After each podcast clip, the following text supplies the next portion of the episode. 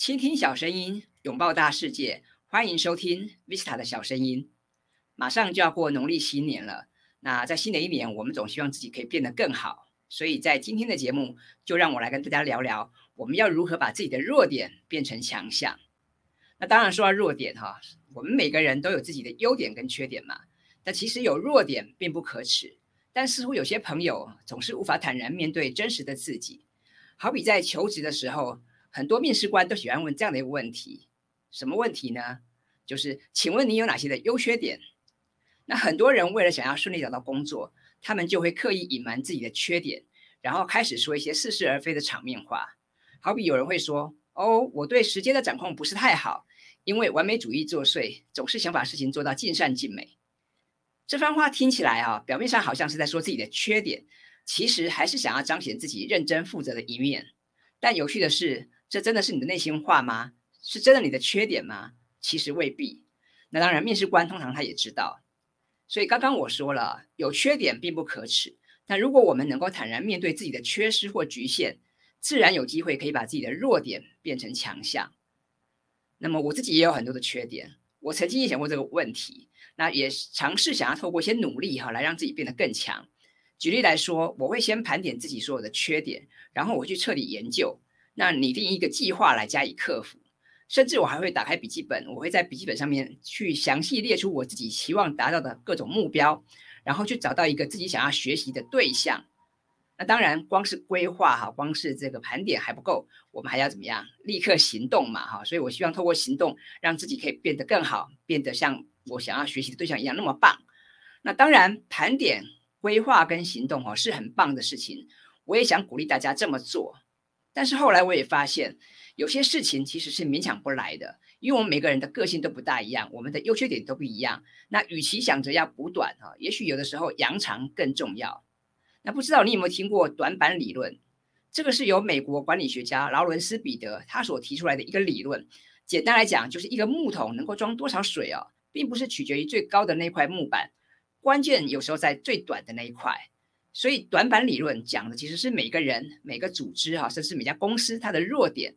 那这是影响成败的一个关键，所以弥补自己的短板跟缺点啊，固然很重要，但是伴随时代的变迁跟进步啊，也许我们不需要样样都精通，而是要彻底发挥自己的核心技能，要设法放大自己的一个强项。那华为公司的创办人任正非他也说过，盲目去补足自己的缺点哈，却没有去增强自己的优势哈，这是让很多人变平庸的主要的原因之一。那另外，像大家所熟悉的苹果公司啊，这就是一家把长板理论啊用到炉火纯青的一家科技公司。那当然，以他们的资源财力哈来说的话，他们如果要采行设计、制造、行销一条龙的经营模式哈，自然没有问题。他们也有很多优秀的人才。但是他们很重视产品的使用体验，所以多年来哈，无论是 iPhone 啊、MacBook 啊、Apple Watch 等等，他们只专注打造自己公司的专利、商标跟版权哦。那如今他们是全球市值最大的公司，可说是成果斐然。那另外哈，也让我想到一本书，是那个知名作家迈尔坎·格拉维尔他在《以小胜大：弱者如何找到优势，反败为胜》这本书里面啊，作者告诉我们说，其实强者未必真的强。那么弱者也未必真的弱，有时候我们自己以为的优势，其实可能是一个陷阱。那我们以为的一些劣势，哈，其实里面正蕴藏着很多的机会。所以呢，在每个人的生命里，哈，其实我们都面对着强大、看起来坚不可摧的隐形巨人。但是我们每个人也都有自己的局限嘛，无论是自身的生理残疾，或者是分明的社会阶级，甚至是外人的一些无理的歧视，或者是职场上一些实力学生的竞争等等。那么在这些巨人面前呢，我们都是弱者。那大家都看到自己的脆弱，可是却忽略了潜藏的优势啊。那刚好最近我在读另外一本书啊，叫做《逆向工程：你我都能变优秀的秘诀》。那读到这本书啊，刚好书上也讲到迈尔坎·格拉威尔他的故事。那我相信很多人对这位大作家是很熟悉的哈，因为。他两千年的时候，他出版的第一本著作《引爆趋势》哈就爆红了哈。那这本书一出版就登上了《纽约时报》的畅销书排行榜。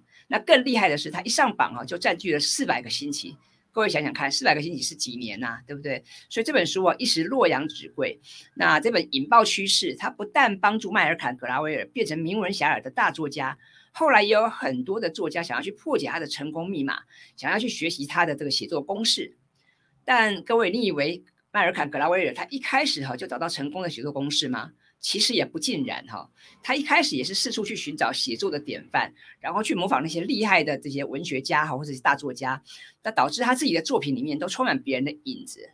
所以后来就发现说，诶，光是模仿他人而缺少原创，这样其实是难以成功的。那那我们今天讲到说要怎么样把自己的这个弱点哈变成强项哦，那我觉得迈尔坎·格拉威尔他就是一个最好的例子。那其实这个格拉威尔他原本是这个华盛顿邮报的记者，所以他很擅长用这个精炼的文字来解说新闻。但是后来啊，这个格拉维尔他就跳槽到纽约客杂志。那这次的转职对他来讲就相当的辛苦。为什么辛苦呢？因为以前在报社哈，他可能只需要用很短的篇幅就把事情讲得很清楚就够了。但是到了这个杂志社哈，可能必须要说故事，他的文章的篇幅啊也变得要加长了。所以呢，从这个写报社的新闻到写这个长篇的文章，他开始发现说，他要怎么样转换心态，他要怎么样去讲这个故事啊，才能让这个故事可以写上六千字。他就觉得哇，这里面有很大的学问。然后，所以原本他只写的这个四个段落的报道文章，哈，一下变成说要为了吸引读者的注意，要长达一个小时之上，所以呢，他必须要写六千字的文章，他就觉得说他自己好像没有太多的信心呢。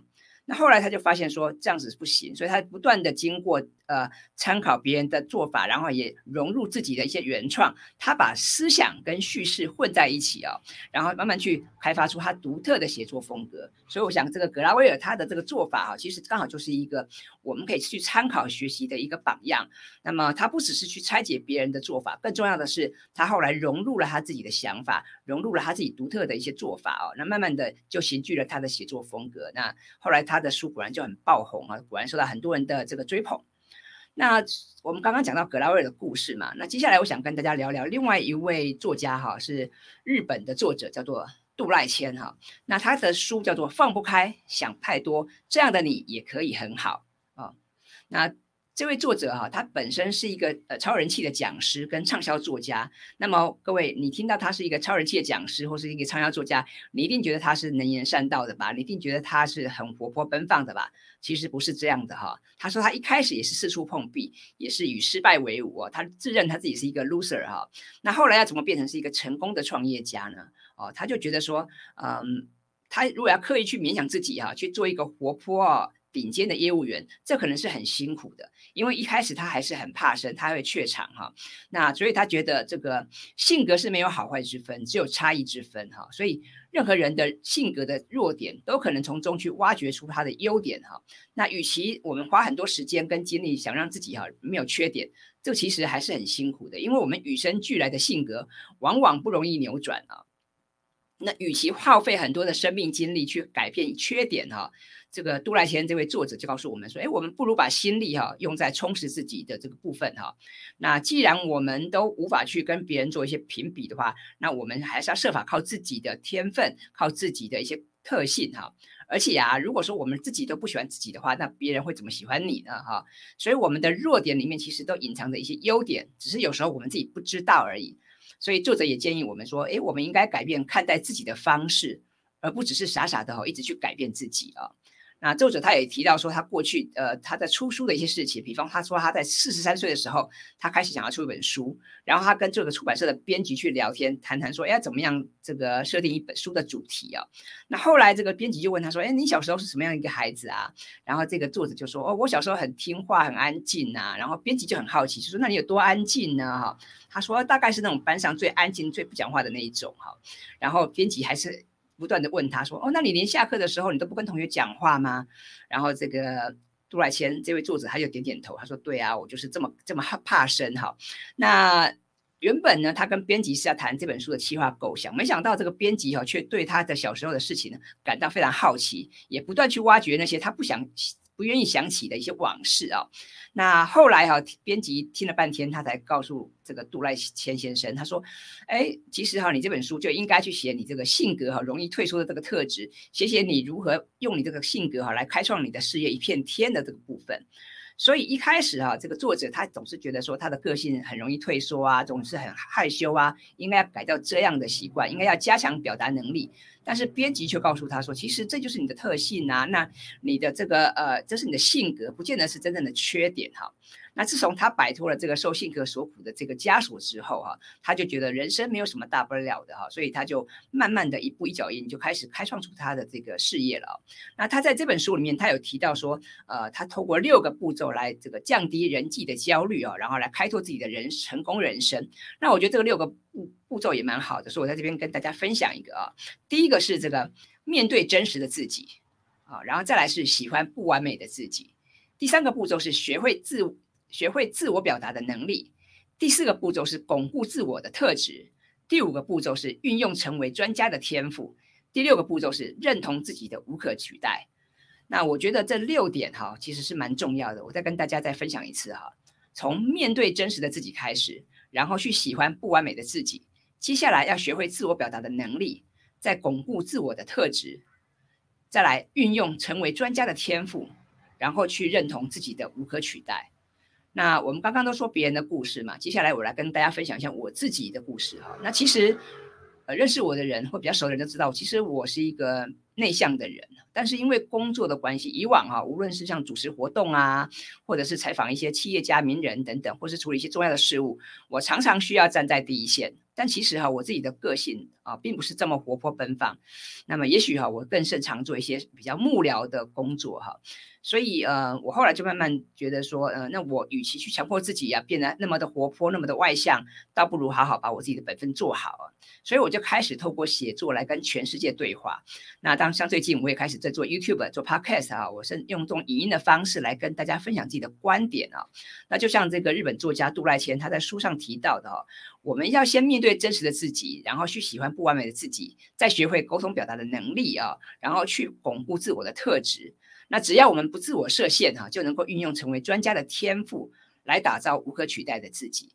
那我自自己过去开开了很多课程，无论是写作课或行销课，我遇到很多可爱的学员。那很多学员都跑来跟我讲，他说：“老师，我好像没什么专长哎，或者我也不会写作，但我也不懂行销怎么办？”那我总是告我总是安慰他们说：“哎，其实每个人都有自己的强项哈，你要好好去思考一下，到底你真正喜欢什么啊？你擅长什么？”那么不要太心急啊，我们要一步一脚印啊，去走出自己的一一条坦途哈。那我们每个人都是独立的个体哈，所以也必然有自己的优点跟缺点啊。所以在今今天的这个节目里哈，其实我想跟大家说的，并不只是说如何把你的弱点变成强项，而是我们该学习如何面对真实的自己，试着去找出自己哈和这个世界的相处之道。那我觉得这个你找到一个自己跟这个全世界沟通对话的方式是非常重要的哈，所以我们今天谈到的呃，不管是这个杜赖谦的故事，或者是格拉威尔的故事哈，或者是我自己的故事，我想我想可以从里面去得到一些哈参考吧。那么今天的节目就在这边进入了尾声，那希望你会喜欢今天这个 Vista 的小声音。如果你有任何的问题或想法哈，欢迎你留言给我。那当然哈，如果对于这个。如何把弱点变强项这个议题哈？如果你有更棒的做法，或是你有一些有有趣的发现，那当然也很期待你跟我分享。那最后，如果你喜欢 Visa 的小声音，欢迎订阅我的 YouTube 频道，或者在这个 Apple Podcast 帮我打五颗评五颗星的评论哈，然后分享这个节目给有兴趣的朋友们。那谢谢大家，我们下次见喽，拜拜。